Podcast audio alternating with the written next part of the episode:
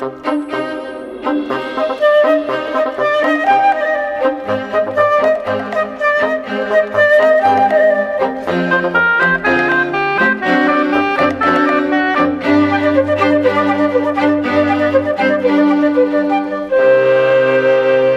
Também na área da economia sobram grandes debates e questões para as quais ainda não há resposta definitiva.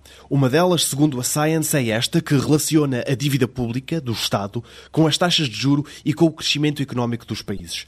Os Estados Unidos, por exemplo, têm um grande déficit público, mas não é por isso que a potência económica estagna. Leonardo Costa, da Universidade Católica do Porto, afirma que o problema dos déficits está na forma como eles são financiados. Há várias maneiras para o fazer: aumentar impostos ou diminuir os gastos públicos. Os governos também podem optar por nada fazer, mas aí entra a inflação. Uma dada economia tem uma dada quantidade de trabalho e de capital e saber. E gera um fluxo de riqueza, não? A que a gente vai chamar Produto Interno Bruto. Depois há um agente chamado Estado, que tem várias funções nessa economia e que tem despesas e que tem receitas.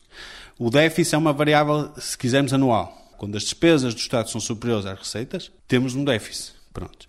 E o problema do déficit é que, se nada for feito no sentido de resolver este déficit, ou seja, se continuarmos assim, aquilo que a gente de facto está a fazer é financiá-lo com inflação. E o problema do déficit aí é o qual? É o problema da inflação, que é distorcer os preços relativos, más decisões, prejudica o crescimento económico e afastar os credores. As duas coisas retiram confiança na economia fazem subir as taxas de juros, aumentam o risco da própria economia ter como um objetivo apenas o controle da inflação, que é aquilo que a gente tem na Europa, porque o Banco Central Europeu tem uma só missão, estabilidade de preços.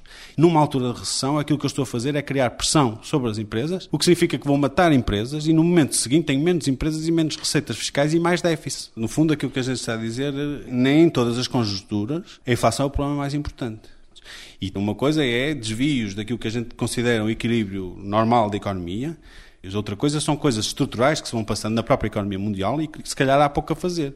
E, portanto, quando a gente pensa no choque petrolífero, que vai gerar eh, inflação, ao mesmo tempo também se calhar tem que pensar se esse choque é para ficar, porque se for para ficar, então se calhar não há muito a fazer. Portanto, aquilo que eu diria é assim, o que não faz sentido é ter como único objetivo estabilidade de preços, seja qual for a situação. Em certas situações, a inflação é se calhar o mais importante, fundamentalmente em alturas de expansão, muito provavelmente. Em outras situações não será o mais importante. E, portanto, estar cegamente ligado à inflação prejudica a economia. Apertar o déficit por causa da inflação, o que é que isso dá? Dá que se calhar o Estado, em vez de pagar na altura de vida às pessoas, vai pagar dois anos depois.